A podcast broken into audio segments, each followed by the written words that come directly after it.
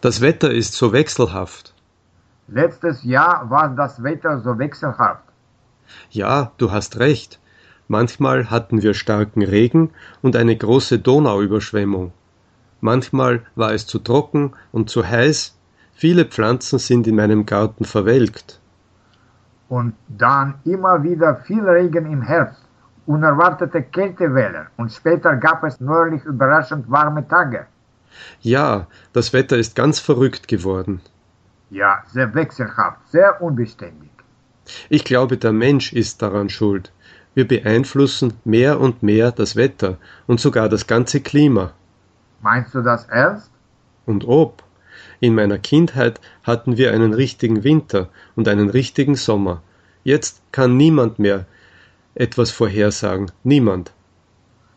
Ja, das Neujahr überrascht auch. Es gibt fast keinen Schnee. Nur hoch in den Bergen liegt der, der Schnee. Und wenn es schneit, so taut es am nächsten Tag. Na ja, aber glaub mir, der Frühling kommt bald. Gott sei Dank.